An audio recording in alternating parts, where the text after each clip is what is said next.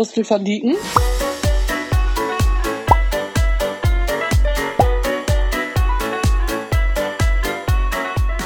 Ja, hallo und herzlich willkommen und schön, dass ihr uns heute wieder zuhört. Ich habe heute einen Gast eingeladen, eine Gästin, einen Gast eingeladen. Wir sprechen miteinander. Äh, ich bin in Hamburg. Saskia ist in Benningsen, Benningen. Ich habe es immer noch nicht ben, in Benning. Ja, ähm, ja äh, vielleicht ganz kurz die Geschichte dazu. Woher kennen wir uns eigentlich und warum habe ich Saskia eingeladen? Ähm, wir haben ja auf YouTube einen Kanal, in dem wir so wöchentliche, zu Anfang zumindest wöchentliche Folgen zum Thema Werkstattpädagogik veröffentlicht haben und dazu gibt es dann auch eine Facebook-Gruppe. Und in dieser Facebook-Gruppe hat äh, Saskia mir geschrieben und wir sind darüber in Kontakt gekommen und ich hab, fand, dass es bestimmt total spannend wäre, sich mit Saskia zu unterhalten. Und deshalb, Saskia, magst du dich einfach einmal nur kurz vorstellen, wer bist du und wo kommst du her? Ja, hallo zusammen. Ich bin Saskia Franz. Ich bin Kindergartenleiterin des Kindergarten St. Franziskus in Benningen am Neckar. Für alle, äh, die sagen, habe ich noch nie gehört, wird wahrscheinlich den meisten so gehen. Benningen liegt so in der Nähe von Stuttgart. Also wir haben eine S-Bahn-Anbindung von Benningen nach Stuttgart, kann man also sagen in der Nähe. Und ähm, Vielleicht haben der eine oder andere schon mal was von uns gehört. Das liegt daran, dass wir letztes Jahr den Deutschen Kita-Preis gewonnen haben und oder vielmehr den zweiten Platz beim Deutschen Kita-Preis gemacht haben. Ich leite eine katholische Einrichtung. Wir sind ein Team von fast 30 Mitarbeitern und Mitarbeiterinnen und äh, haben dreieinhalb Gruppen, also so ungefähr 75 Kinder zwischen zwei Jahren und sechs Jahren bei uns im Kindergarten. Und zum Konzeptionellen kommen wir ja gleich noch. Ja, dann vielleicht noch einmal kurz zu mir. Ich bin Christel van Dieken. Ich bin die Geschäftsführerin der Waterkant Akademie. Wir sind ein Unternehmen in Hamburg, äh, das seit circa drei Jahren ähm, sich mit der Produktion von Online-Kursen beschäftigt, Online-Kursen äh, für den Kita-Bereich. Äh, wir haben eine Plattform entwickelt. Wir sind seit April diesen Jahres online. Äh, ich selbst mache seit vielen, vielen Jahren äh, Präsenzfortbildung, also komme so aus dem, selber aus dem Bereich der Fortbildung. Ja, und bin jetzt auf der Suche immer wieder auch nach interessanten Gesprächspartnern, die mit denen ich mich darüber austauschen kann, wo gibt es vielleicht auch Berührungspunkte mit der Werkstattpädagogik, wo können wir vielleicht auch noch was aufnehmen, was weiterentwickeln. Und in diesem Zusammenhang würde ich nämlich gerne jetzt mit Saskia äh, dieses Gespräch führen. Ja, Saskia, du hast es gerade schon erzählt, dass ihr den Kita-Preis gewonnen habt. Findest du, dass du ihr das verdient habt? Warum habt ihr den gewonnen? ich finde sehr wohl, dass wir den verdient haben und ich finde auch, wir hätten auch den ersten verdient gehabt. Ah. Aber ähm, der ging an die Pinguine in Aurich und ich gönne ihnen das von Herzen. Das ist auch eine tolle Einrichtung. Ähm, ja, der Kita-Preis, der beurteilt ja pädagogische Qualität. Und ich finde, dass es ja für uns als Erzieherinnen und Erzieher oder Pädagoginnen und Pädagogen nichts Wichtigeres gibt, als der Gesellschaft zu zeigen, ähm, dass es richtig und wichtig ist, dass wir gute Pädagogik machen. Und ähm, der Kita-Preis beurteilt vier Qualitätsdimensionen. Mhm. Und es ist zum einen die große Kindorientierung, es ist die Partizipation, es ist der Sozialraum und es ist Kita als lernende Organisation. Und das war für uns eine große Herausforderung, da mitzumachen, weil das alles Punkte sind, die uns über die Jahre hinweg immer wichtiger geworden sind im Umgang mit den Kindern. Okay, ja, ich habe natürlich auch ein bisschen im Internet recherchiert und habe mir eure Website angeguckt. Wir konnten ja bislang uns leider noch nicht persönlich treffen äh, aufgrund der Corona-Situation, aber wenn das nicht mehr so ist, treffen wir uns ja vielleicht dann auch mal vor Ort. Ich bin, würde total gerne mir eure Kita mal angucken. Äh, das, was ich gesehen habe, äh, finde ich, ist wirklich durchaus beeindruckend. Äh, du wirst zwischendurch vielleicht auch noch mal ein bisschen was zeigen, also für all die, die nicht nur hören, sondern die das auch als, als, als Videoformat sehen wollen. Ähm, auf YouTube, die können natürlich auch das sich anschauen, was Saskia dann zeigt. Ähm, ja, also ich denke, dass es total spannend ist, was ihr da entwickelt habt. Und ich sage mal, was so der pa Punkt war, der mich angesprochen hat oder wo ich gedacht habe, darüber würde ich gerne mal mit ihr sprechen.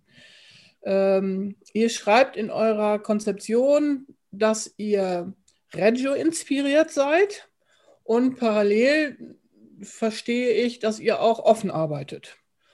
Und das hat für mich bislang an vielen Stellen überhaupt nicht zusammengepasst. Zumindest ist das Konzept der Reggiana ja nicht eins, was auf der offenen Arbeit basiert. Vielleicht, also von der Haltung her dem Kind gegenüber sicherlich, aber nicht von der Struktur, von der offenen Struktur. Das war für mich der Part, äh, warum ich gedacht habe, darüber würde ich mit dir gerne einmal reden. Aber vielleicht äh, erzählst du uns zu Anfang noch mal so ein bisschen, wenn, wenn du jetzt jemanden auf der Straße treffen würdest, eine Mutter, die du schon ganz lange nicht mehr gesehen hast und die dich so fragen würde, sag mal, was macht ihr denn jetzt eigentlich so? Wie habt ihr euch eigentlich so weiterentwickelt? Was ist eigentlich, ich habe da eine Freundin, die hat auch ein Kind, die würde ihr Kind gerne der, bei euch in der Kita abgeben. Was macht ihr eigentlich? Äh, ich würde dir gerne was erzählen über euch. Was würdest du der sagen? Was ist so das Spezielle? Was unterscheidet euch von anderen? Was heißt für euch Reggio inspiriert? Ihr nennt das ja inspiriert. Ja, die Begrifflichkeiten hat natürlich auch was damit zu tun, wie sieht Italien äh, die Übertragung von der Reggio-Pädagogik auf Einrichtungen in Deutschland.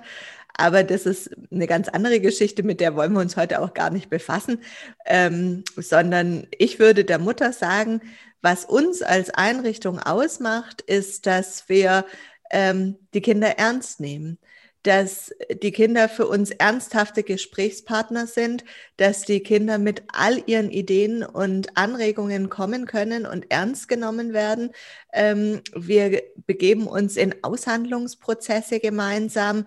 Ähm, wir entwickeln zusammen Ideen und wir lassen Aussagen der Kinder stehen wenn ein Kind meint, das funktioniert so, dann funktioniert es so. Ich finde, äh, habe da ein Beispiel dafür.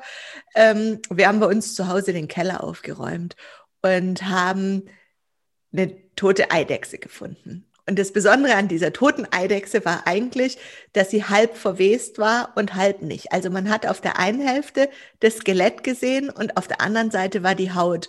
Und mein Mann hat gerufen, i. Und ich habe gesagt, oh super, das brauche ich für die Kita. Und habe es mitgenommen und eingepackt. Und dann bin ich in die Kita gekommen und dann habe ich den Kindern gesagt, guckt mal, ich habe in meinem Keller was gefunden. Was könnte das sein? Und die Kinder waren alle ganz neugierig. Ich hätte natürlich reinkommen können und hätte sagen können, hey, Jungs und Mädels, da ist eine Eidechse, guckt mal, die ist halb verwest. Und nein, die Kinder fanden das spannend und die mussten selber forschen. Und ähm, nach zehn Minuten hieß es in der Einrichtung, hey Leute, hört mal her, die Saskia hat in ihrem Keller einen Tyrannosaurus Rex gefunden. Oh, super. Also, also das war auch nicht ganz richtig. Ja, ähm, dann hätte ich jetzt einen anderen Job oder mein Haus stünde da nicht mehr, weil dann hätten äh, ja, Denkmalforscher alles umgegraben. Aber die Eidechse wanderte dann unters Mikroskop. Die Kinder haben die lange angeguckt, haben gesucht, haben Bücher aufgeschlagen und reingeblättert und ähm, sind von alleine noch nicht so ganz auf eine hundertprozentige Lösung gekommen. Aber es ist nicht so schlimm, weil Kinder haben ihre Weltanschauung und die möchten die eigentlich nur dann verändern, wenn sie dafür bereit sind. Und wir lassen ihnen den Spielraum. Wir lassen sie noch ein bisschen auch in ihrer fantastischen Welt, in ihrer Welt, wie sie Dinge sehen und begleiten sie darin. Und wir gucken immer, wo ist eigentlich der Entwicklungsstand des Kindes? Wie können wir ihn quasi durch einen leichten Input, durch einen leichten Impuls von uns helfen, ich würde jetzt mal so ganz profan sagen, ins nächste Level zu kommen. Ja, mhm. das nächste Level zu erreichen, den nächsten Schritt zu wagen. Und ich glaube, für die Kinder ist es bei uns im Kindergarten so, dass sie das Gefühl haben, geht nicht, gibt's nicht. Und das ist ja was Wunderbares und das ist ja das, was die Regiopädagogik ausmacht, ist der Umgang mit den 100 Sprachen. Wir haben ganz, ganz lange gebraucht, bis wir eigentlich wussten, was sind die 100 Sprachen eigentlich. Wir konnten es nicht greifen und irgendwann haben wir dann auch geblickt, naja, dass wir es nicht greifen können, weil für uns ist es so selbstverständlich und so normal. Das heißt, die Kinder können sich in allen Bereichen ausprobieren. Die dürfen gucken, macht mir das Spaß, macht mir das keinen Spaß, wo liegt meine Stärke, was kann ich gut und sich dann damit intensiver beschäftigen. Und dann ist es egal, ob als Künstler, als Architekt, als äh, Schauspieler, als Musiker, als Forscher, ähm, ja, als Gärtner und äh, die Möglichkeiten haben die Kinder bei uns in der Einrichtung alles. Und das ist das, wo ich sage, ja, das macht unseren Kindergarten aus. Mhm. Okay, das finde ich total spannend. Ich habe für mich einfach mal so ein paar Stichworte dabei äh, äh, gemacht, bei dem, was du so erzählt hast. Ich finde, was das, so, was das Spezielle ist, und das hast du, zeigt für mich dieses Beispiel nochmal so. Ich, das eine ist, ich glaube, wenn ich als Erwachsener als pädagogische Fachkraft so eine Arbeit machen will, dann muss ich Sammler und Jäger sein. Und Sammler und Jäger könnte durchaus auch im doppelten Wortsinn sein. Ich glaube, das eine ist, ich muss einfach natürlich auch bestimmte Sachen wahrnehmen. Ne? Und so das Beispiel, was du erzählt hast, heißt ja, der Mann hat gesagt, äh, I, und du hast sofort gedacht, das kann man gebrauchen. Äh, Kenne ich aus einer anderen, von einer anderen Kita-Leitung, die auch so, so viel sammelt und, der, und die haben einen speziellen Ort schon in ihrer Wohnung, wo sie die Sachen immer hinstellen. Ihr Mann stellt dann auch immer was dazu und sagt immer, Kita oder weg. Das heißt, also, ähnlichen sowas, Müll, ja. ja. Also wo schon klar ist, Sammeln und Sortieren gehört durchaus, also als Grundlage dazu von Erwachsenen und auch von Kindern. Dann so diesen Part, äh, dass du nicht sofort gesagt hast, was das ist, äh, ne, wäre ja so für mich der Part der Provokation, wie die Reggianer das nennen, ne, oder zu irritieren, also mhm. nicht sofort sozusagen äh, die Lösung auf den Tisch zu legen. Und äh, ich glaube wirklich, so was das Spannende daran ist, wie du das beschrieben hast, dass man damit ja den Spuren der Kinder folgt, also eine Projektarbeit macht, wo man den Spuren der Kinder folgt und nicht, also oft werden Projekte ja so gemacht, dass man eine tolle, also eine, im ganz positiven Sinne wäre das dann ja vielleicht so, also man beobachtet ein Thema, ne? also meinetwegen, es gäbe dieses, mhm. hat jemand was gefunden und dann überlegen sich die Erwachsenen ganz spannende Aktionen, was man dazu alles machen könnte. Und dann fehlen nur noch die interessierten Kinder, die mitmachen. Die machen dann auch gerne mit, weil die sich total freuen, wenn ihnen ein Angebot gemacht wird und dann wird der Abschluss geplant vom Projekt und dann ist das Projekt vorbei. Ich weiß, das ist zugespitzt, aber ich glaube, dass das an vielen Orten noch so läuft. Mhm. Und äh, so wie ich die Reggiana verstehe und auch dich jetzt gerade bei dem, was du erzählst, äh, ist das Besondere eben darin, überhaupt, also sozusagen den Anlass äh, zu bestimmen, sozusagen den Einstieg zu bestimmen, wann, wann mache ich denn ein Thema zum Projekt? Ich könnte mir vorstellen, dass das ein relativ sensibles Thema ist, glaube ich. Also, weil, weil ich denke, wenn man genauer hinguckt bei den Kindern, kannst du alle zwei Minuten ein Thema finden, was du aufgreifen könntest, weiterentwickeln und so weiter. Ne? Ähm, ja, und das finde ich nochmal ganz wichtig. Äh, und das wäre sicherlich was, was du, vielleicht kannst du uns auch, ähm, hast, hast du von dieser Eidechsen-Geschichte, hast du davon Fotos? Nee, ich habe da jetzt, äh, hab jetzt gerade kein Foto, äh, okay, habe da gerade kein Foto da. Aber vielleicht später kannst du uns noch mal was dazu zeigen oder geben? Muss mal gucken, ob, äh, ob ich es noch finde. Ja, fände ich spannend. Äh, sag doch noch mal, ich bin ja jetzt neugierig, ne?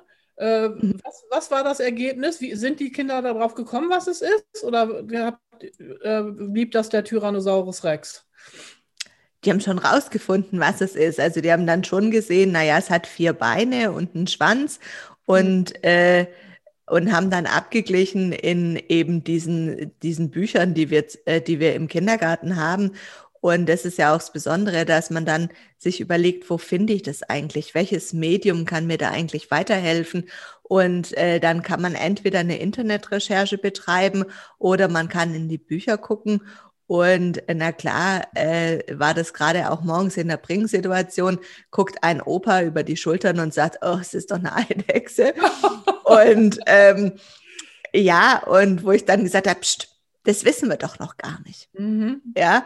Und die Kinder haben sich aber auch nicht ablenken lassen. Also es hatte trotzdem noch Fanta äh, ja, Faszination.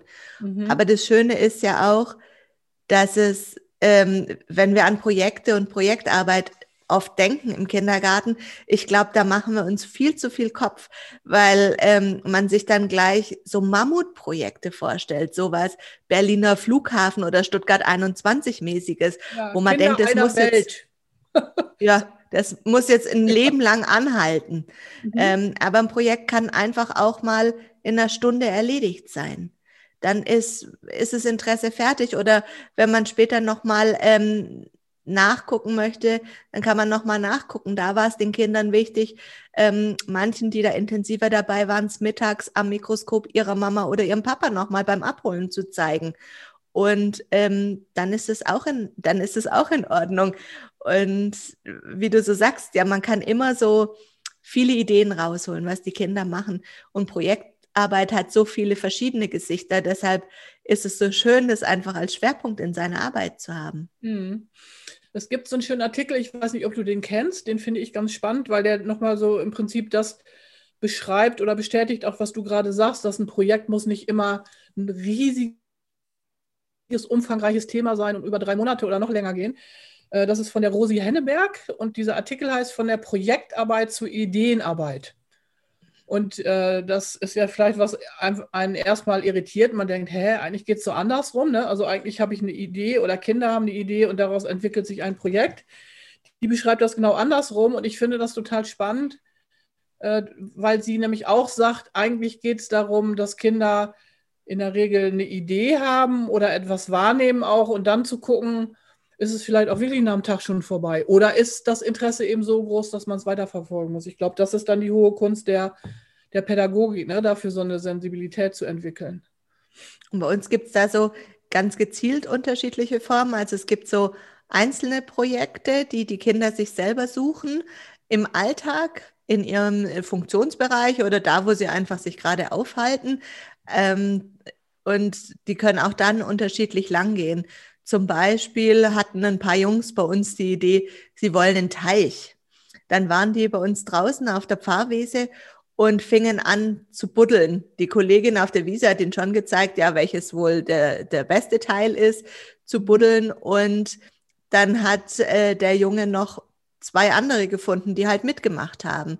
Und dann kamen vielleicht nochmal zwei dazu und haben die gebuddelt und gebuddelt. Und es ist schon äh, ganz schön viel Arbeit ähm, und aufwendig, bis man da ein tiefes und großes Loch gebuddelt hat. Bei uns ist alles Lehmboden und äh, sehr steinig, also äh, Schwerstarbeit für die Kinder. Und dann hatten sie ein stattliches Loch äh, und es wurde noch tiefer. Und dann hat äh, die Kollegin gesagt, äh, ihr denkt dran, wir haben auch kleine Kinder. Und wenn es so ein tiefer Teich ist, dann wird es für die Kleinen gefährlich. Ähm, das konnten sie verstehen, das fanden sie auch richtig. Okay, dann wird es halt ein bisschen breiter, dieses Loch. Und dann war die Überlegung, wie kriegen wir da jetzt Wasser rein? Haben sie das Loch mit Wasser gefüllt und dann haben sie gemerkt, oh, in einer Stunde war da einfach kein Wasser mehr. Und da haben sie sich überlegt, wie sie das machen könnten und was sie dafür brauchen. Und dann hatte der Florian eine tolle Idee und hat gesagt, wir brauchen eine Folie. Und dann haben sie ihre Eltern selber gefragt, ob nicht jemand ein Stückchen Teichfolie noch zu Hause hat. Und äh, als erstes hatte keiner. Dann haben sie es mit dem Müllsack funktioniert. Da hielt das Wasser ein bisschen länger, aber auch nicht so lange. Und dann war klar, okay, es muss wirklich stabile Teichfolie sein. Und die haben wir reingelegt dann. Ähm, äh, hatte eine Kollegin dann noch zu Hause, war wahrscheinlich auch auf dieser Liste ähm, weg oder Kindi und landete im Kindergarten. Und dann wurde das an den Seiten beschwert mit den Steinen und dann haben die Jungs wieder Wasser eingelassen. Und dann haben sie gemerkt, oh, wir haben Erfolg. Das bleibt drin, dieses Wasser, es versickert nicht. Und dann fingen sie an und standen halt bis äh, zu den Hüften in dieser Schlammbrühe, in natürlich Gummistiefel und Matschklamotten, aber Anglerkleidung hatte dann auch keiner, also die waren nachher dann schon nass und dreckig, aber es gehört ja auch im Kindergarten dazu und äh, haben dann nachher noch eine kleine Brücke mit dem Brett gebaut.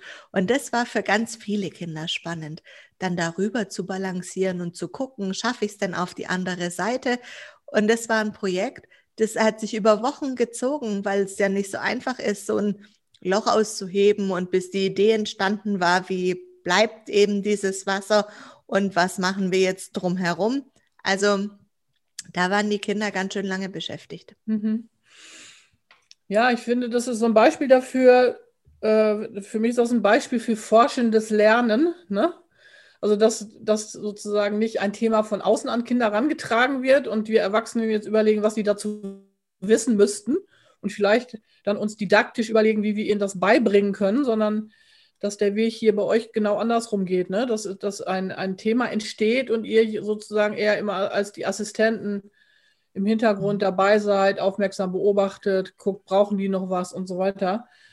Ähm, ich denke ja, also wenn man da mal in die Wissenschaft gucken würde, das ist ja, das wissen, wir wissen das ja schon ganz lange, wir tun es nur in vielen pädagogischen Institutionen überhaupt nicht, äh, uns danach verhalten. Nämlich wir wissen alle, dass das eigene Tun, ne, die eigene Erfahrung äh, das Wesentliche ist, wie wir was lernen. Und ich glaube, und daraus eben wirklich auch äh, Kenntnisse zu entwickeln. Und ich glaube, was eure Kinder lernen dabei, ist Problemlösekompetenz. Ne? Also das ja. heißt, die lernen, wie man, ne, man hat ein Problem, was, was du beschrieben hast mit der Brücke zum Beispiel oder mit der Folie. Mhm. Und äh, Problemlösekompetenz ist meines Erachtens genau das Wesentliche, was man, was Kinder in Zukunft gebrauchen werden. Problemlösen, nicht Wissen, Problemlösekompetenz. Mhm. Und ich glaube, das ist so ein so ein Beispiel, ne, wie das gehen kann, wie Kinder das entwickeln können. Und die lernen auch Absprachen zu treffen und sie lernen darüber auch, ähm, dass es gut ist, im Team zu arbeiten ähm, weil jeder hat eine andere Stärke und auch das Lochbuddeln alleine ist ganz schön anstrengend und sie lernen dann in unterschiedliche Rollen zu schlüpfen. Mal bin ich, ähm, mal bin ich Bauleiter und mal bin ich Hilfsarbeiter. Äh, ist ja dann einfach auch ganz unterschiedlich, was die Kinder da dann nochmal für Erfahrungen sammeln. Und das ist, was eigentlich das Wichtigste an unserem Konzept ist, dass die Kinder ähm, erleben, dass sie selbstwirksam sind, dass wir Zutrauen in die Kinder haben, dass sie Dinge auch alleine können und dass wir nur da helfen, wo wirklich unsere Hilfe erforderlich ist. Und dadurch entsteht einfach so ein großes Selbstbewusstsein bei den Kindern, so eine Selbstsicherheit im Tagesablauf, so ein Vertrauen in die Welt. Und das wünschen wir uns für unsere Kinder für die Zukunft. Das ist unsere Form von Schulvorbereitung. Hm.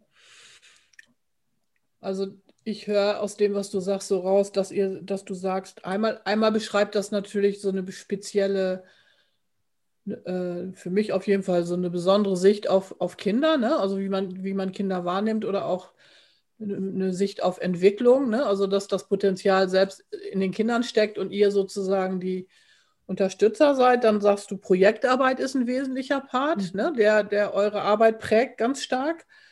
Ähm, und du hast noch von den 100 Sprachen gesprochen. Ich, ich mhm. erzähle dir mal so ein Beispiel dazu, was, was, zu den 100 Sprachen, was ich da so selber erlebt habe.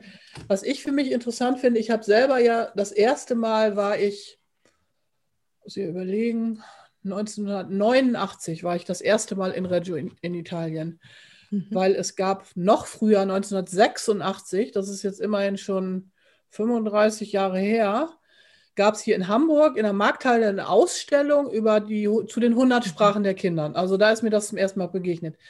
Also für alle, die, die zuhören, es gibt so ein schönes Gedicht von Loris Malaguzzi, das heißt die 100 Sprachen der Kinder.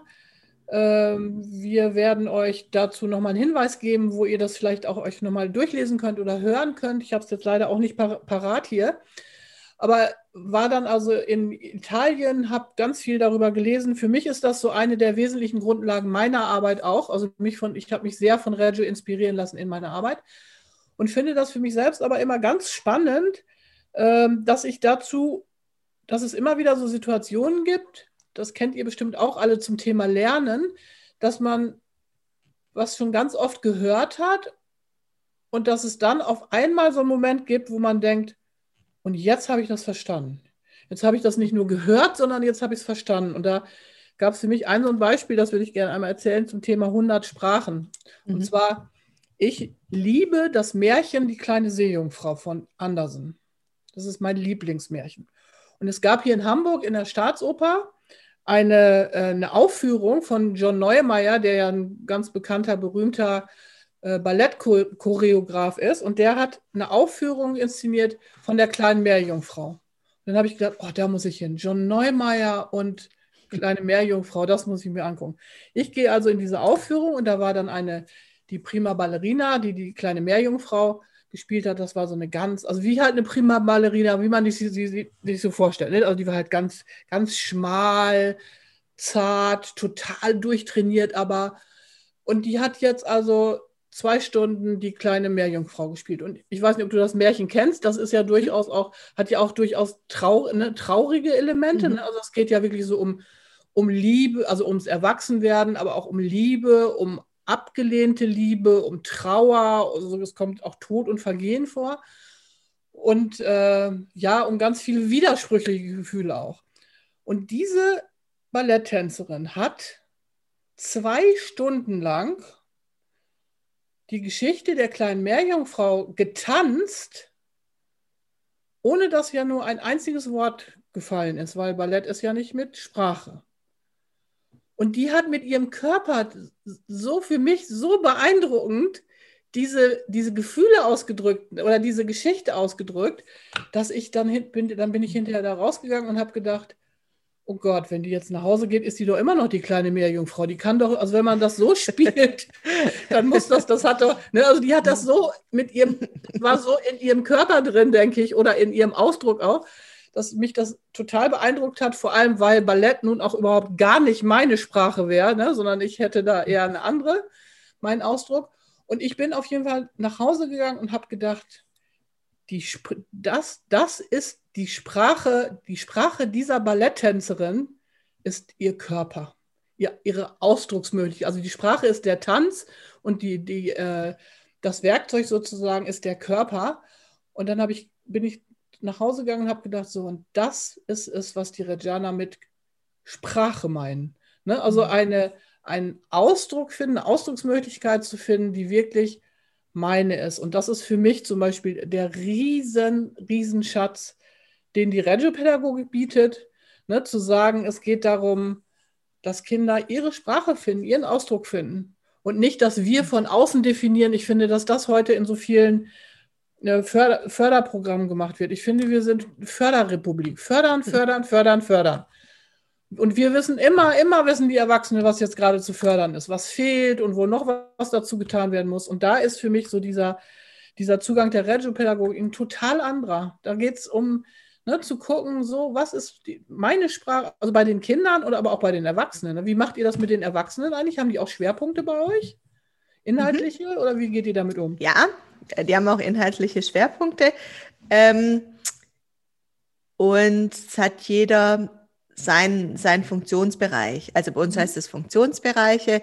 Ähm, was bei dir Lernwerkstatt heißt, ist bei uns ein Funktionsbereich. Mhm. Und ähm, wir haben uns da langsam hin entwickelt. Und bei uns ist es so, dass die Leute da nicht rotieren. Ähm, also es gibt ja unterschiedliche Konzepte, dass manche ja sagen, okay, alle zwei Monate wechselt der Funktionsbereich äh, und die Erzieherinnen sind woanders eingeteilt. Oder es gibt auch manche, die morgens erst auf einen Plan erfahren, wer in welchem Bereich eingeteilt ist. Ähm, das finde ich persönlich schwierig, weil man sich einfach nicht darauf vorbereiten kann und weil ja ein weiterer wesentlicher Punkt der Regiopädagogik ist der Raum als dritter Erzieher. Mhm. Und wenn ich nicht mich mit meinem Raum identifiziere, kann ich meinen Raum doch auch gar nicht vorbereiten ich muss doch meinen Raum vorbereiten für die Kinder. Ich muss doch äh, Sachen haben. Du hast in deinem einen Waterkant-Video von ähm, Materialmuseum gesprochen. Mhm. Ja, und das ist ja äh, was ganz Regianisches. Also in jedem Raum müssen Dinge sein, die die Kinder entdecken können und neu entdecken. Und die sind dann, das heißt nicht, der muss überfrachtet sein. Nee, es heißt, es muss immer wieder was zu entdecken geben. Mal ist es so und manchmal ist es ja nur eine neue Komposition.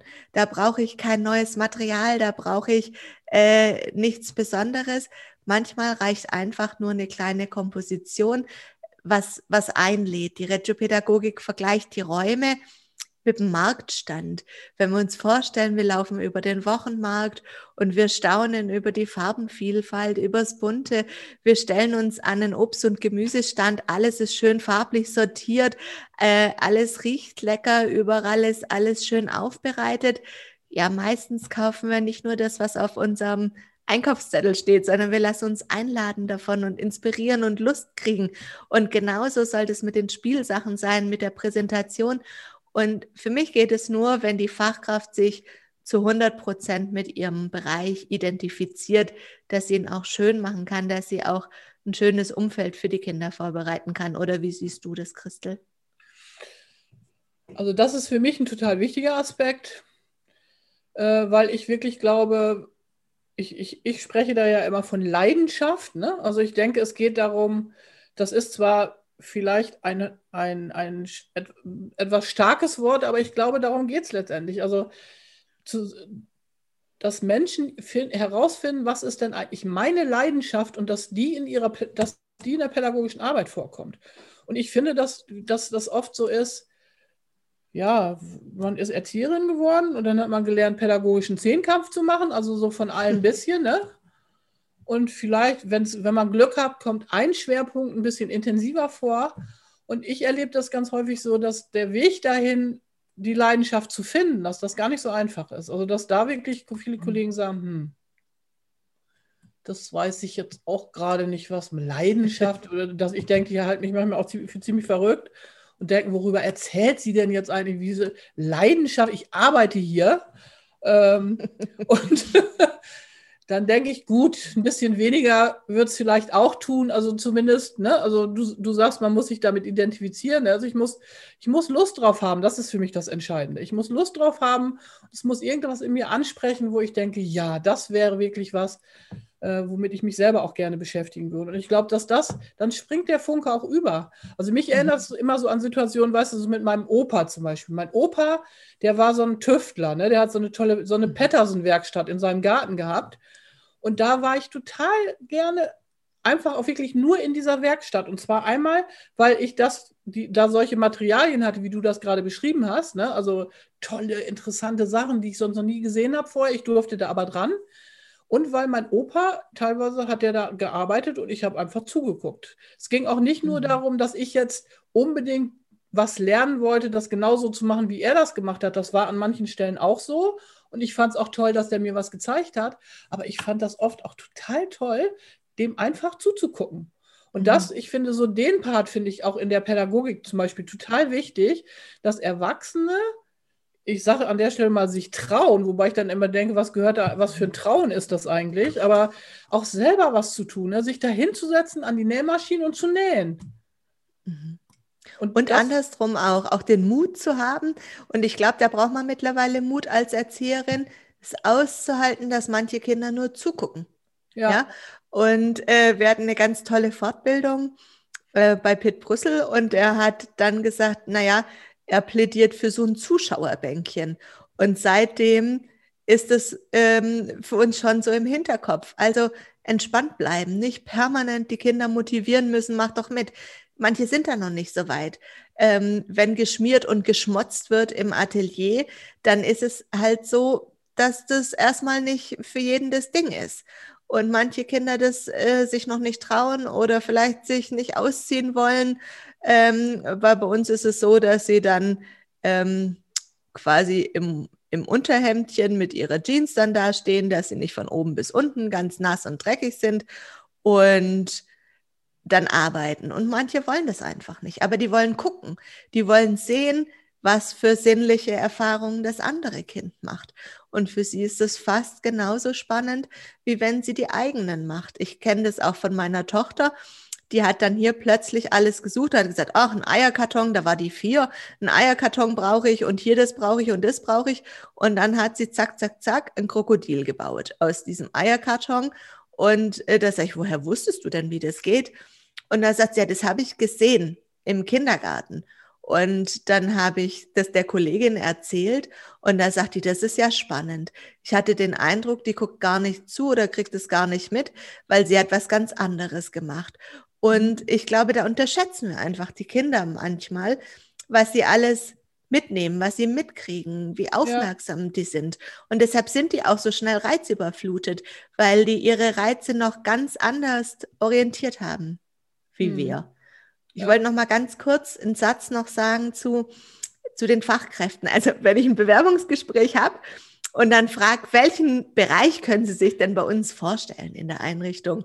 Da sagen 95 Prozent der Erzieherinnen, die da sitzen oder äh, Fachkräfte, die da lass sitzen. Mich raten, sagen, lass mich raten. Ja? Die sagen Atelier. Ja. Ah. Die, die sagen Atelier. Und ähm, es gibt halt nicht nur das Atelier in der Einrichtung. Es gibt halt viele, viele verschiedene Bereiche. Auf unserer Homepage kann man nochmal gucken, was wir alles für Bereiche haben die sagen tatsächlich Atelier mhm. und ähm, definieren dann aber auch Atelierarbeit noch mal ein bisschen anders, als ich sie definieren würde. Mhm. Auch da muss man frei denken.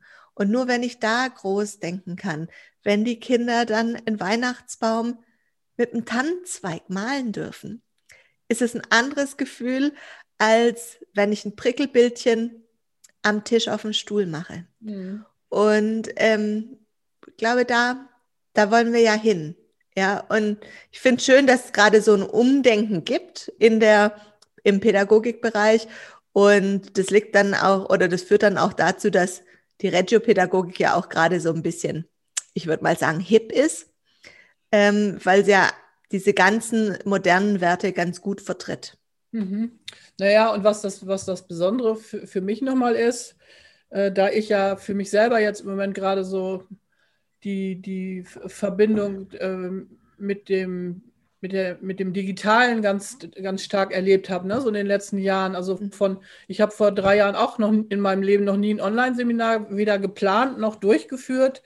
Äh, und ich habe äh, gesagt, ich werde in meinem Leben nie vor eine Kamera treten. Nie, also du, alles mache ich, aber ich nie vor eine Kamera. Äh, also das heißt, in diesen drei Jahren hat sich relativ viel getan und entwickelt.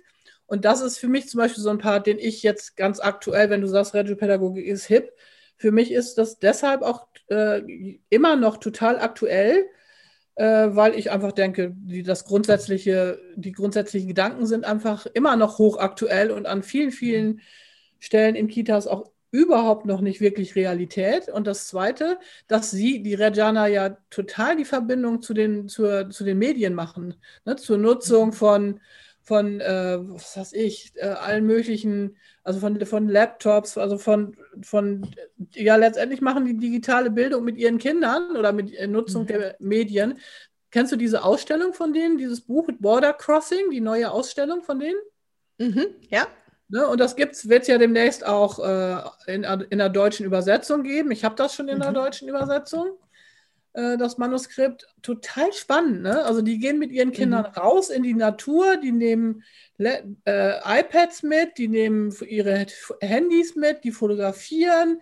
Diese Fotos nehmen sie mit in die Einrichtung, arbeiten damit in den Ateliers weiter und so. Und mhm. da geht mir das so, das ist für mich wirklich äh, ja, reagiert auf, auf, auf unsere gesellschaftliche Entwicklung auch, ne?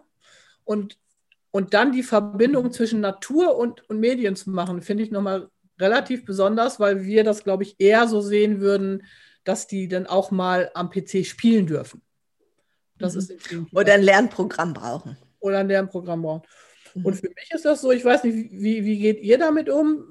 Für mich ist das einfach ein Werkzeug. Für mich ist das ein interessantes, mhm. total spannendes Werkzeug. Für mich soll, müsste es in jedem Raum ähm, auf jeden Fall einen PC geben, auf jeden Fall Kameras, mit denen die Kinder arbeiten können und so weiter. Wie macht mhm. ihr das? Wir sind da, ähm, wir sind da auch so ungefähr seit zwei Jahren dran. Wir haben Tablets für die Kinder. Uns ist schwierig, äh, erstmal am Anfang abzugewöhnen, dass die Kinder darauf nicht, ich sage immer, daddeln. Mhm. Ja?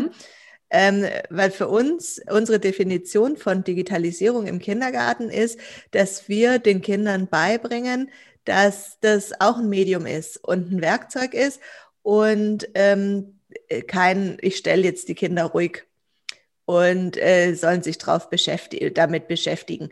Das können sie zu Hause machen und bei uns geht es darum, dass man es immer in Interaktion mit jemand anderem macht. Und dann gehen die Kinder, denken sich eine Geschichte aus. Also das ist äh, schwierig, das nochmal einzuführen, zu sagen, auch für einen Film braucht man erstmal ein Konzept. Da muss ich mir überlegen, um was soll die Geschichte gehen? Wer sind meine Hauptdarsteller? Um äh, wen geht's eigentlich in dem Video? Und dann äh, brauche ich die Kulisse. Also dann ziehen sie los mit ihrem Tablet und fangen dann an zu fotografieren und gucken dann, wie wird dann ein kleiner Film draus. Ähm, also das sind so Sachen, die wir gerade machen. Oder wenn wir auf einen Ausflug gehen, dass wir dann auch ähm, das Tablet mitnehmen und die Kinder danach nochmal ihren Ausflug äh, reflektieren und äh, ihr wichtigstes Bild raussuchen und nochmal dann dazu erzählen. Also so ähm, fangen wir an, auch ein bisschen schon mit, äh, mit den digitalen Kameras, ähm, also mit diesen kleinen Kameras, um nochmal was zu installieren oder mit dem Beamer mal zu präsentieren. Ähm, aber ähm, es ist noch nicht so hundertprozentig in der Umsetzung, würde ich sagen. Mhm. Okay, da seid ihr auch noch auf dem Weg. Genau. Ich würde jetzt gerne noch mal so zum Thema ähm, der Öffnung kommen. Sag doch mal, mhm. also ich sag mal so ein, ich sag das jetzt mal böse, so ein klassischer Regiopädagoge, ne, der so durch die Zertifizierung gegangen ist, der würde ja sagen, also Regiopädagogik und offen geht überhaupt nicht. Behaupte ich jetzt mal. Wobei ich glaube, es hängt auch davon ab, wer denn zertifiziert hat. Aber okay, oder wer sagt, denkt, dass er zertifizieren könnte. Ähm, okay, aber äh, sag, sag du mal, äh, wie, wieso passt das für Wieso kriegt ihr ein Zertifikat, obwohl ihr offen arbeitet? Ähm, ich bin der Marion Thielemann so dankbar, die ähm, diesen letzte, dieses letzte Stück gemeinsam mit uns gegangen ist. Äh, die ist einfach auch eine großartige Pädagogin und äh, wir sind da absolut auf einer Wellenlänge. Ähm, für mich geht Regiopädagogik im geschlossenen Konzept nicht. Ich finde, es geht überhaupt nicht, 100 äh, Sprachen in einen Gruppenraum zu packen. Ähm, das nimmt den Kindern so viele Möglichkeiten. Und das Schöne an der Regiopädagogik ist doch eigentlich, dass, ähm, dass es eine Philosophie ist, mhm. dass es kein richtig und kein falsch gibt. Und ähm, es ist doch dann meine Möglichkeit, es für mich so zu interpretieren, dass ich sage, es passt auf die Einrichtung. Also auf der einen Seite ist diese Philosophie, ist es ähm, sehr schön, die große Freiheit. Und auf der anderen Seite ist es, wenn man sich als Einrichtung auf den Weg macht, erstmal schwierig, es zu greifen, weil in der Montessori-Pädagogik ein rosa Turm ist ein rosa Turm und es ist ganz klar, wie man den aufbaut. Da gibt es ein richtig und ein falsch. Und solche Beispiele finde ich einfach in der Reggio-Pädagogik nicht. Mhm. Äh, Saskia, sag noch mal einmal, du hast eben gerade von Marion Thielemann geredet. Wer ist Marion Thielemann? Marion Thielemann ist äh, näher an dir dran als an mir. Äh, Marion Thielemann ist äh, eine Pädagogin und Referentin aus Hamburg, die jahrelang selber einen Kindergarten geleitet hat und die ist absoluter Malaguzzi-Freak, würde ich jetzt mal behaupten. Und ähm, sie hat für den Verein Reggio Deutschland, die ja die Kita-Zertifizierung machen und wir sind zertifiziert als Reggio-Einrichtung, ähm, hat unsere Zertifizierung begleitet und unsere Zertifizierung auch abgenommen. Das heißt, ähm, es gibt elf Kriterien, an denen man sich orientiert und darüber schreibt man erst ein bisschen was und reicht es dann ein. Dann gibt es einen Zertifizierungsbeauftragten, der sich mit der Einrichtung auseinandersetzt. Und je nachdem, je nach Entwicklungsstand der Einrichtung, ist man vorher noch relativ viel im Kontakt. Ähm, mit Marion und mir ging das alles ganz, äh, ganz zügig. Äh, sie hat auch unsere Zeitung gelesen und gekriegt und ähm, die als gut befunden. Und dann war sie da und hat zwei Tage bei uns hospitiert in der mhm. Einrichtung und geguckt, wie wir das umsetzen, hat sich unsere Räume angeguckt und hat geguckt, wie gehen wir eigentlich auch mit den Kindern und den Eltern um. Und auch die Eltern spielen in der Regiopädagogik eine wichtige Rolle. Der ganze Ort spielt eine wichtige Rolle. Wie ist man eingebunden in, in Sozialraum? Wie mhm. nutze ich den Sozialraum? Auch das ist einfach wichtig. Und da sieht man schon wieder, ähm, dass die Regiopädagogik Wert legt, auch auf die Qualitätskriterien, die im Kita-Preis gefragt waren. Und ähm, deshalb war es nach der Zertifizierung für uns kein großer Schritt mehr, den nächsten Schritt zum Kita-Preis zu wagen. Mhm, ja, das stimmt. Also da sehe ich auch ganz viel Ähnlichkeiten. Also du sagst ja letztendlich, also offene Arbeit und Regiopädagogik passt ganz wunderbar zusammen für dich. Mhm. Mir geht es ja auch ehrlich gesagt so, dass ich gar nicht verstehe, wieso die Regianer nicht auf die Idee kommen, das zu tun. Weil ich denke, wenn man wirklich ver vertritt, und das vertreten die Regianer ja, es geht darum, die Individualität von Kindern wahrzunehmen, darauf zu reagieren, den Spuren der Kinder zu folgen, dann ist meine Erfahrung, dass das wesentlich einfacher in einem offenen Konzept ist, als wenn ich immer gleichzeitig 20 Kinder, die Regianer haben ja teilweise sogar noch mehr Kinder in einer Gruppe habe. Da gibt es für mich ein, ein, also durchaus einen Widerspruch zwischen dem, was da vertreten wird und wie, wie sich daraus eine Struktur entwickelt, weil ich immer denke, die Strukturen, also wie sieht ein Tagesablauf aus, wie viel Öffnung gibt es, welche Räume gibt es, das hat für mich da was, das muss der Ausdruck dessen sein, was ich denke, was für Kinder mhm. wichtig ist. Und da geht mir das eher so, dass ich dann denke, wundert mich, dass die Regianer sich da so wenig auf den Weg machen. Es gab zwischendrin, glaube ich, mal so vorsichtige äh, Auseinandersetzungen damit, aber das ist, hat ja nicht, also ich habe zumindest noch nichts mitgekriegt, dass das an irgendeinem, hast du das schon mal mitgekriegt? Läuft da irgendwas, dass da also eine Auseinandersetzung ich, stattfindet? Ich war vor zwei Jahren in Italien, in Reggio Emilia. Es ist für alle eine Reise wert und hinterlässt einen bleibenden Eindruck bei jedem ähm, im Malaguzzi-Zentrum. Und ähm, am Malaguzzi-Zentrum haben sie ja ihren Vorzeigekindergarten. Das ist ein äh, Kindergarten in Kombination auch mit einer Grundschule. Und ähm, da haben sie schon große, große, große Gruppenräume für die einzelnen Jahrgänge. Und die machen das ja auch nach Alter. Also die sortieren ihre Gruppen auch nach Alter. Wir arbeiten auch ähm, altershomogen. Und äh, ja, offen ist ja auch wieder so eine Diskussion. Also ähm, manche nennen sich offen und da ist es lange noch nicht offen und manchmal kann man in geschlossenen Räumen ähm, tatsächlich offener arbeiten, als andere das in offenen Bereichen machen, weil einfach die Denkweise muss ja auch offen sein. Wenn ich meine Denkweise nicht geöffnet habe, dann nützt alles Türen öffnen in der Einrichtung nichts. Ja. Ja, also für mich ist im Prinzip das, was du beschrieben hast, so zu Anfang auch was, was wie, wie, wie du so das Bild vom Kind definierst, das ist für mich die Grundhaltung in der offenen Arbeit. Darum geht es, ne? Also mhm. Kinder ernst zu nehmen, ihnen die Möglichkeit zu geben, sich zu entwickeln und so wie du das beschrieben hast. Ja, wir werden das, ich werde das interessiert weiterverfolgen, äh, mhm. was sich da so entwickelt. Die Reggiana bieten übrigens inzwischen auch Online-Fortbildung an. Ich habe gerade vor kurzem zum ersten Mal an einer teilgenommen. Äh, das war noch nicht so sehr digital, fand ich, also, sondern es war einfach eine PowerPoint äh, im Internet. Mhm. Äh, aber die Inhalte sind natürlich einfach total toll. Mhm. Finde ich nach wie vor spannend. Ja, sag doch nochmal, also das heißt, das Thema Öffnung lohnt sich, also lässt sich, mhm. ich glaube, da sind wir uns einig an der Stelle, wunderbar verbinden ja. mit, mit der Regiopädagogik. Wie siehst du das denn zum Thema Werkstattpädagogik? Also ich habe ja so ja. die Idee, du äh, die, beziehungsweise ich arbeite ja so an einem Konzept, was ich offene Werkstattpädagogik nenne, wo ganz viel von Reggio einfließt, aber mhm. eben nicht nur. Ich bin da nicht die Vertreterin der reinen Lehre. Äh, und die Idee ist ja zu sagen, Räume sollten Werkstätten werden. So.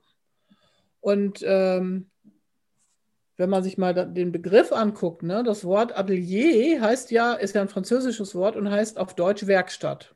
Mhm wir in Deutschland verbinden mit Atelier immer den Begriff von bildender Kunst, ne? also, oder den Bereich der, der bildenden Kunst. Äh, macht ihr Werkstattpädagogik? Oder keine? Oder was, was, ähm, was du darunter? Ähm, was ich an dem Begriff Werkstatt immer so finde, ist, mir fehlt so die Heimeligkeit. Also eine Werkstatt ist für mich immer ganz, also wenn ich an eine Schreinerwerkstatt denke und da reinkomme, habe ich natürlich den Geruch, aber ich habe ganz viel Material und ganz viel, ähm, ja, Maschinen und äh, ist alles eigentlich eher steril. Und für mich ist es wichtig, dass die Räume auch so ein ja so ein bisschen noch diesen Wohlfühlcharakter haben. Also mhm. das muss was Heimliches haben, was Gemütliches haben und äh, was Spannendes. Und wenn ich jetzt Werkstatt so verstehe, dass ich unterschiedliche Ecken habe, in denen ich unterschiedliches erfahren und erleben kann, dann sehe ich das auch so. Und ich finde auch, äh, und ich glaube, so siehst du das ja auch in der Werkstattpädagogik, ich finde es wichtig, dass sich die Bereiche klar voneinander abgrenzen. Mhm. Ähm, man kann die Bereiche nachher wieder vernetzen, aber für mich ist erstmal diese Abgrenzung wichtig, dass klar ist, was findet hier statt. Ähm, dass man auch im Rollenspielbereich, wenn man reinkommt, erkennt, das ist der Rollenspielbereich. Und ähm, der hat bei uns eine Bühne, der hat bei uns ein kleines Spielhäuschen wo es unterschiedliche Etagen gibt, die dann eingerichtet sind wie eine Wohnung. Und dann gibt es eben auch ein Pyjama und, ein, äh, und Pantoffeln und ein na, Bademantel. Und es gibt ein kleines Wohnzimmer und die Kinder können kochen. Und ähm, in diesem, das Kochgeschirr ist nicht aus Plastik, sondern das haben wir auf dem Flohmarkt gekauft und hat eben Blümchen und einen Goldrand. Und äh, ja, dass man das Gefühl kriegt, es ist schön oder auch im, im Bauzimmer, dass die Materialien wechseln, dass ich Platz habe zum Bauen in die Breite, in die Höhe, in die Tiefe und dass es da die unterschiedlichen Perspektiven nochmal kriegt. Mhm. Also, wo, wo, ich dir vehement widersprechen würde, äh, wäre für mich der, der Part, und das fände ich richtig spannend, weil mir das gerade in der letzten Zeit mehrmals wieder begegnet ist und ich denke, es würde sich total lohnen, darüber weiter nachzudenken äh, dass eine Werkstatt steril, also ich kann nachvollziehen oder muss das ja akzeptieren, wenn du das sagst, dass du, unter, dass du die Assoziation mit Werkstatt und steril, Sterilität hast. Ne? Das ist steril, ja. nicht heimlich.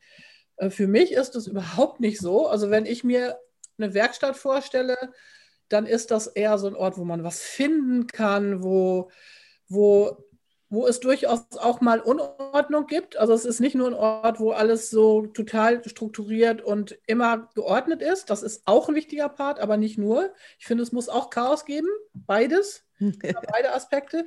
Und ich fände spannend, sagt, was, was ist heimelig? Weil mir das in der letzten Zeit immer wieder zum Beispiel auch mit der über den Weg läuft, dass Kollegen, die in Gruppen arbeiten und sich mit offener Arbeit auseinandersetzen, sollen vielleicht und mhm. nicht wollen, dann sagen nein. Also wir finden das total wichtig, dass wir eine, wir sind eine familiäre Einrichtung und das, das soll heimelig mhm. sein bei uns. Und mit der, damit begründen, dass sie dann in Gruppen äh, bleiben. Du sagst das jetzt, du sagst ja nicht, dass man deswegen in Gruppen bleiben muss, aber die müssen so aussehen. Was bitte ist heimelig? Was verstehst du darunter? Äh, ja, ähm, heimelig ist, äh, dass es auch in in jedem Bereich nochmal auch so einen Bereich gibt, in dem man sich auch nochmal zurückziehen kann, wo man nochmal zurückkommen kann, wo man vielleicht auch nochmal dann ein Buch dazu angucken kann und ähm, wo es so ein, so ein bisschen was Gemütliches hat. Ja, ich, ich überlege jetzt auch gerade, soll ich mal kurz ein Bild von unserer Werkstatt ja, zeigen? Mal, mal, genau. Ja, wir haben unterschiedliche Ateliers. Also wir haben eins für die Kleinen und wir haben eine Werkstatt für die Großen. Mhm. Ähm, ja, und du hast recht, äh, wenn ich jetzt da gucken würde, würde ich auch sagen, das hat nichts heim. Also dieser Ausschnitt vom Bild hat jetzt da gerade mal nichts Heimliches. Ähm, äh, und es ist kunterbunt und es gibt viel Material und es gibt ähm, viel Anreiz fürs Auge, nochmal zu gucken. Ja. Ähm, das Thema waren Sonnenblumen und dann stehen Sonnenblumen auf dem Tisch und dann steht ein Van Gogh-Bild auf der Staffelei und dann gibt es äh, ausgedruckte Bilder von Sonnenblumen, die dann hängen oder die Kinder haben Farbproben genommen. Welche Farben haben denn alles die Sonnenblumen? Und sie sind eingeladen, die dann eben nachzuzeichnen. Mhm. Ja.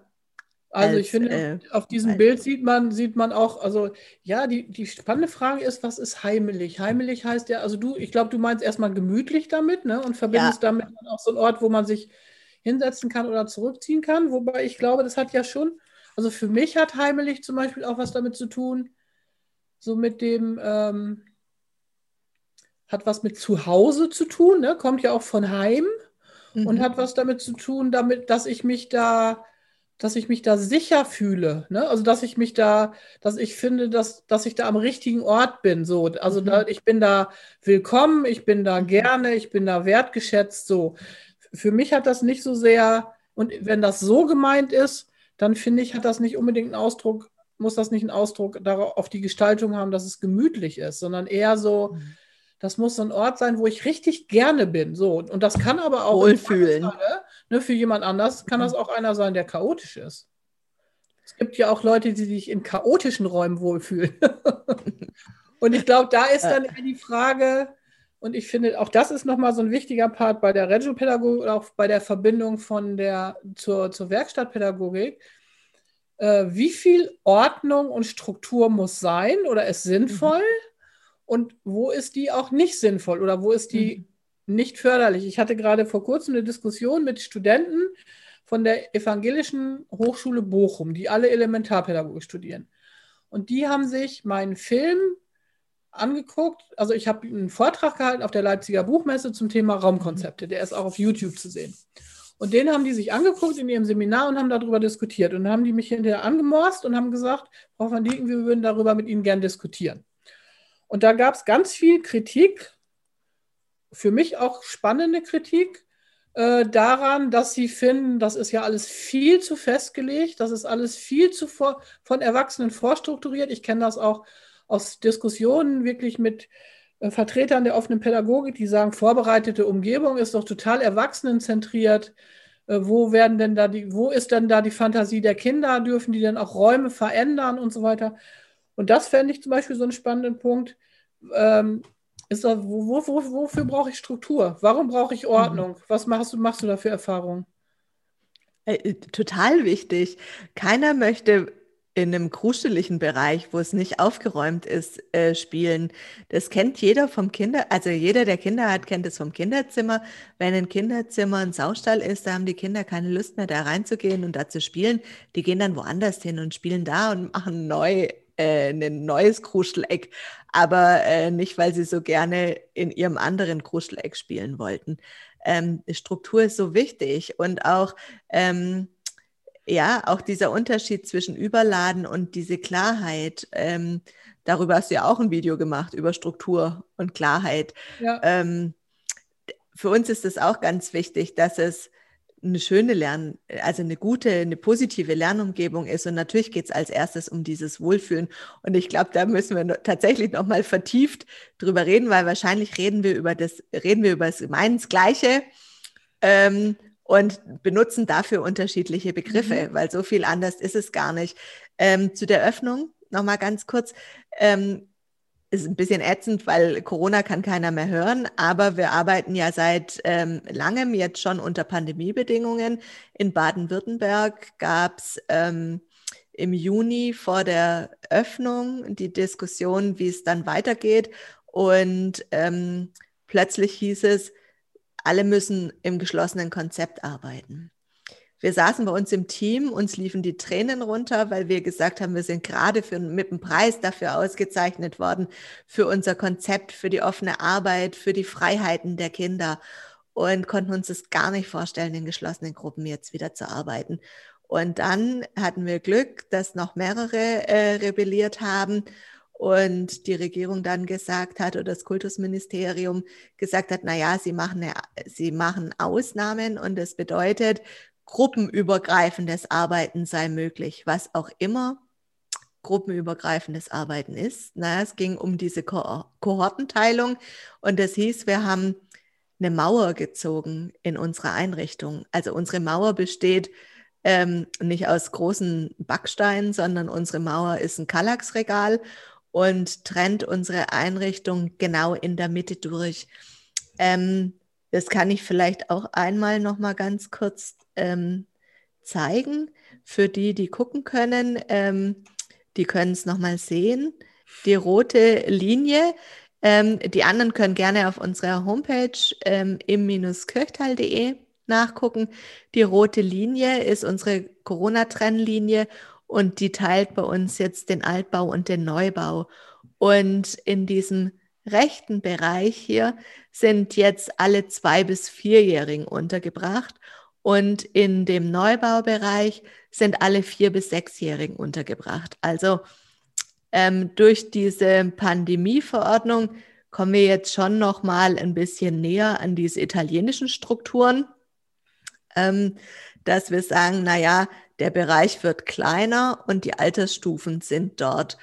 Und ähm, deshalb haben wir auch zwei Werkstätten. Die große Werkstatt für die vier bis sechsjährigen, wo dann eben auch die Nähmaschine steht und wo es dann einfach filigraner ist und ähm, das auf der anderen Seite das Mini-Atelier für die Kleinen, wo es ganz viel um Sinneserfahrung und um taktile Erfahrung nochmal geht.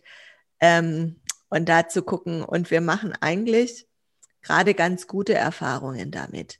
Zu sagen, ähm, diese Altersspanne ist, ist getrennt, weil ähm, die eben nochmal ganz gezielt an ihre Bedürfnisse gehen können und sich durch andere Vorbilder nicht ablenken lassen, sondern es ist altersspezifischer. Hm.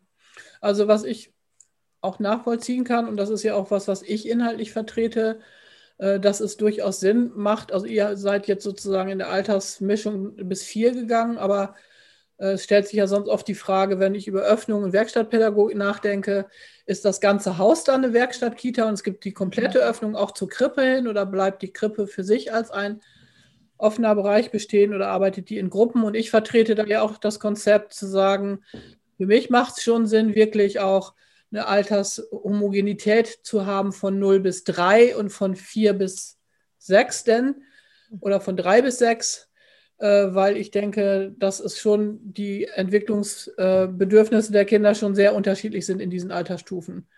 Und nochmal einmal zur Corona-Situation. Äh, ich finde, also was mir, mir zeigt das einfach, oder euer Beispiel zeigt ja, dass offensichtlich in Corona-Zeiten man so arbeiten kann, dass ihr das sogar offiziell genehmigt bekommt, so zu arbeiten. Da geht es mir dann so, dass ich denke, also das ist für mich einer der Aspekte in der Corona-Situation, die ich nicht nachvollziehen kann, wieso es in Bennington nicht gefährlich sein soll, aber in Bremen ist es gefährlich oder in Hamburg oder wo auch immer.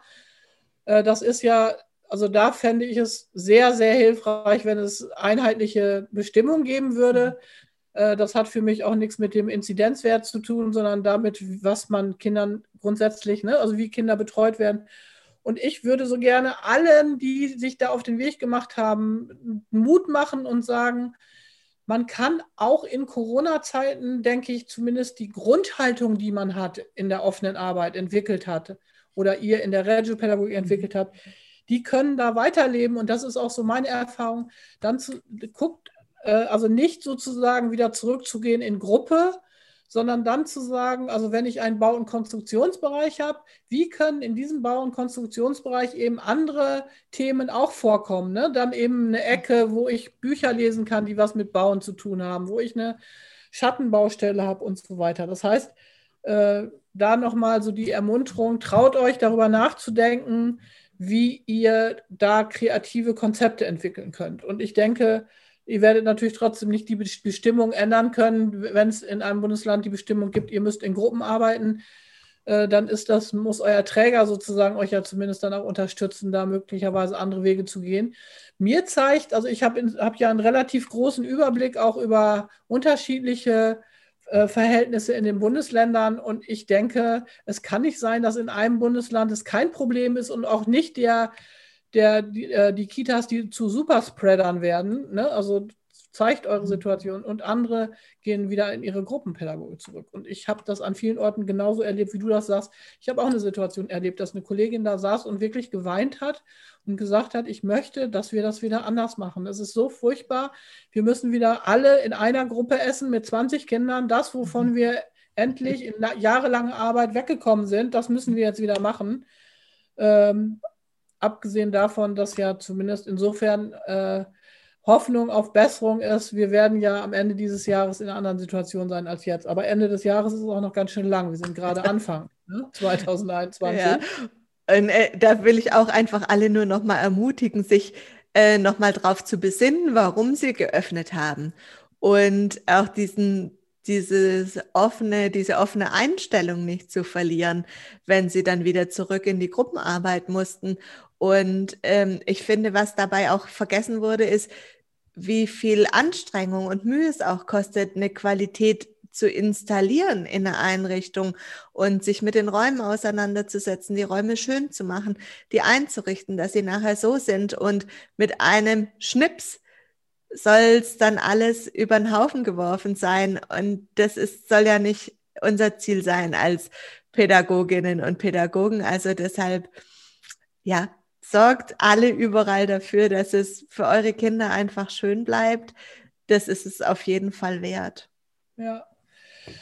Okay, Saskia, ich glaube, wir könnten gut noch zwei Stunden weitersprechen. Es ist jetzt aber schon Fall. eine Stunde rum. Äh, ich finde das spannend, was du erzählt hast, was für einen Einblick uns, du, uns, die, du uns gegeben hast. Einen Punkt möchte ich dich noch fragen. Wie hast du das geschafft, dass ihr da hingekommen seid? das ist lustig, weil darüber könnten wir wahrscheinlich einen ganzen Podcast selbst füllen. äh, ist ein langer Weg. Ähm, Kontinuität, eine Vision, eine Zielsetzung und eine gute Teamführung. Ja, super Zusammenfassung. Und für mich ist immer der Part, an dem ich gerne ansetze, das Thema Vision. Ich, und ich glaube, dass das wirklich total wichtig ist. Ohne eine ja. Vision kann ich, kann ich, glaube ich, das, was an, an Durchhaltevermögen, an Bereitschaft, mich selbst zu reflektieren, mein Verhalten zu reflektieren, das zu reflektieren, was ich schon immer so gemacht habe und vielleicht jetzt nicht mehr immer so machen will, halte ich das, glaube ich, nicht durch. Ich glaube, ich brauche eine Vision, wo ich gerne hin möchte. Und ich, ich nenne das ja immer, äh, wir müssen, glaube ich, die Sehnsucht wecken, dass man denkt, oh ja, bitte, da möchte ich auch gerne hin. Ich weiß zwar noch nicht wie, aber da würde ich gerne hin. Darf ich einmal dazu einen Buchvorschlag machen? Ja. Ähm, und zwar finde ich, ist es so eine Pädagogikbibel für alle, ähm, auch für die, die nicht so gerne lesen, weil Erzieherinnen, manche lesen nicht so gerne, andere lesen sehr gerne. Das ist für mich Kitopia. Ah, und ja, ja. Äh, Kitopia sorgt dafür, dass man so schöne Bilder kriegt und dass man Ideen kriegt und dann einfach überlegt. Oder ich weiß auch noch, ich habe Christels Raumgestaltungsvideo auch geschaut und da sagt sie, erzählt sie zum Beispiel was von einer goldenen und einer silbernen Kugel, wie man im Bauzimmer wohl an eine goldene und eine silberne Kugel kommt. Also es lohnt sich anzugucken, da kriegt man auch noch mal tolle Ideen und ich muss auch am Ende noch mal mein Team loben, weil ohne Team eine Leitung alleine kann keinen Kita-Preis erreichen und wer mein Team ähm, nicht auch so willig, sich immer wieder weiterzuentwickeln und würde es das nicht genießen, ähm, ja, einen Fortschritt zu haben und immer nur an dem festhalten zu wollen, wo wir gerade stehen, wären wir längstens nicht dort, wo wir gerade sind. Also ich habe großartige Kolleginnen und Kollegen und bin unendlich dankbar, dass mit denen so viel möglich ist. Und jeder, der mit seinem Team schon mal in der Performing-Phase weiß, ähm, der weiß, sie ist tausendmal schöner als eine Storming-Phase und da will man eigentlich am Ende gar nicht mehr raus. Also wir ja. freuen uns, wenn wir die nächste Performing-Phase mit unserem Team haben und auf alles, was noch auf uns wartet. Vielen Dank ja. für heute, Christel. Ja, ich wünsche euch ganz viel Erfolg dabei und äh, danke für das Gespräch. Saskia, grüß bitte auch dein Team. Unbekannterweise, wir kennen uns ja noch nicht und wenn Corona es denn uns wieder ermöglicht, komme ich gern mal auf einen Kaffee bei euch vorbei. Also, Und ein bisschen länger. Ja, tschüss. tschüss.